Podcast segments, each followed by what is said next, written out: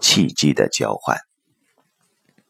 爱与性的合一，为去除性的挫折与培养性的和谐默契提供了可能。然而，这个形而上的层面，如果没有形而下的相应，终究也空疏了些。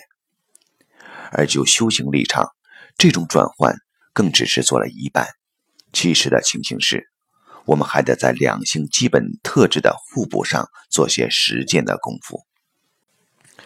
现代人谈性，永远在生理冲动的紧张与郁结上兜圈子，所以性在生理上都是一种分泌，一种释出；但在过去的智慧里，性则是一种交换，一种吸收。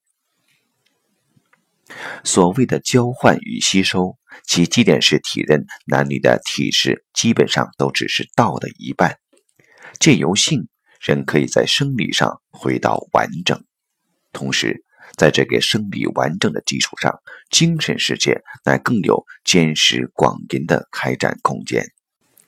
所以，中国人说“一阴一阳之谓道”，而孤阴不生，独阳不长。非得阴阳和合，万物乃生。不过，一般人在理解这些中国老话时，却总将“万物乃生”局限于生命的繁衍。其实，这个万物是真真实实的万物，包含自我生命的完成在内。在这种体验下，过去有些宗派乃发展出它一定的性行为程序，以达成男女。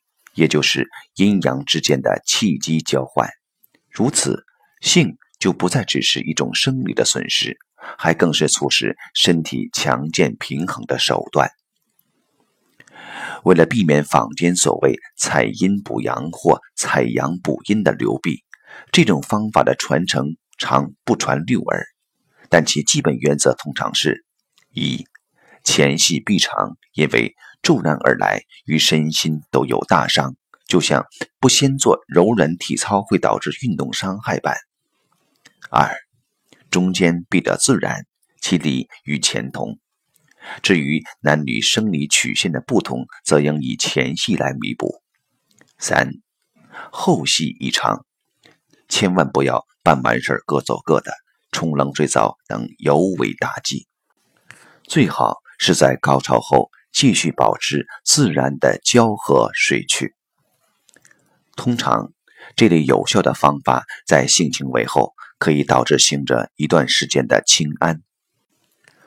所谓清安，就是心里隐隐充满着一种欣喜，也因此一段时间内乃不再有性的需求，自然调节了性的频率。这点对人尤为重要。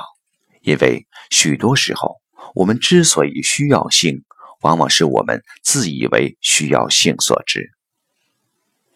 采阴补阳、采阳补阴的说法在民间颇为盛行，但都缺乏正知见、正方法。有缘接触的人必须注意到双方两利的原则，以及是否真有清安的勘验，才不致为其所害。